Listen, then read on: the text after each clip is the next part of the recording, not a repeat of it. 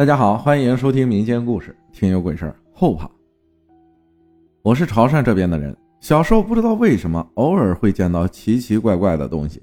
跟你讲我第一次遇到的吧，大概是六七岁那会儿。小时候经常去我三姨家找我几个姐姐玩，他们家是老式的那种潮汕老房子，房间里黑黑的，白天不会开灯，靠房间顶上那个小窗子透着光。房间前面是厨房。那时候我跟我姐去厨房找东西吃，我转头看房间，看到床上有个裹在襁褓里的娃娃，像那种古时候的小孩那样裹得紧紧的，露个小脸在外边，闭着眼睛蜡黄蜡黄的。屋里只有微微的光，还阴阴凉凉的。我当时以为是个娃娃玩具，就跟我姐说：“那里有个娃娃，我可以拿出来玩吗？”当时就我跟我姐俩人，她说她什么也没看到。我就冲着那个娃娃走过去，说：“就是这个啊！”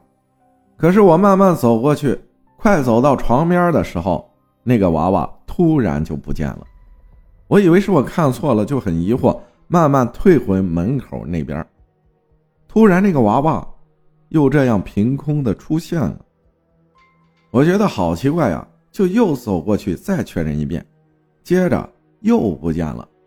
就这样，我吓得撒腿就跑。这个事儿我也跟朋友说过，他们说会不会是房顶那个窗户从那里复制过来的影子，像海市蜃楼那样。具体是什么原因我也不知道。小时候还一次是鬼节，小时候我们这边的鬼节很讲究的，一般傍晚那会儿人就都回家了。当时我跟我弟弟俩人啊，在我小姑厂里不知道干什么，晚了一点回家，路上没什么人。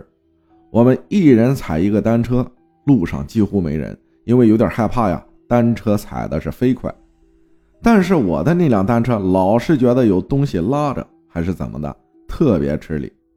我转过头去看，后面有个半透明的东西。再后来，我都在我的书包里还有校徽上叠一张平安符放在里面。我高中有一件细思极恐的事情。我刚读高中那会儿，刚好学校的女生宿舍楼建好了，当时都在传那里以前是个刑场，枪决犯人的地方。后来我们班主任跟我们那说，那里以前真的是刑场，不过建的时候有做过法事，让我们大胆住。那时候我是高一，当时都带着手机上学，晚上的时候会偷偷蒙在被子里看手机。宿管抓这个抓的也很严，女宿管都会踹门喊人，叫你起来开门，登记姓名，没收手机，特别暴力，很吓人。踢门踢的是咣咣响。我舍友的床在靠窗的那里，有一次他晚上蒙在被子里玩手机，隔天起来他说，昨天不知道是不是宿管拽他头发，他自己也不确定，因为不管是宿管还是有什么东西。他都害怕，不敢出来看。现在想起来，确实有点恐怖。如果是宿管，就不是拽他头发那么简单了，而且他还住上铺，这个高度，而且床隔着窗户，还有条间隙。宿管要伸手进窗子再拽他头发，也不大可能，根本够不着啊。我哥以前也是读那个学校的。说半夜被人推醒，他说当时是夏天，放着蚊帐睡觉呢，突然就感觉有人推他，突然起身扭头去看的时候，一个人都没有。因为有我哥这事儿啊，我妈让我带了三年的平安符去读书，可能也是因为这个平安符的原因，我高中三年自己是没遇到过什么事儿。我毕业那天。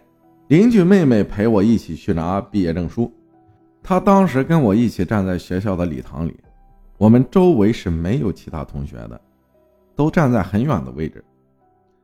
再说她是不认识我们学校的人的，她跟我说有人拍她肩膀，她扭头看过去的时候，却没有人。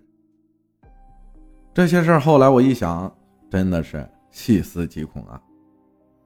感谢圆圆分享的故事。不知道女生宿舍究竟怎么样啊？就我上学而言，我们宿管老师是绝对不会踹我们门的。然后他也不敢。然后这个女宿管要这样去拽女生的头发，我觉得非常过分。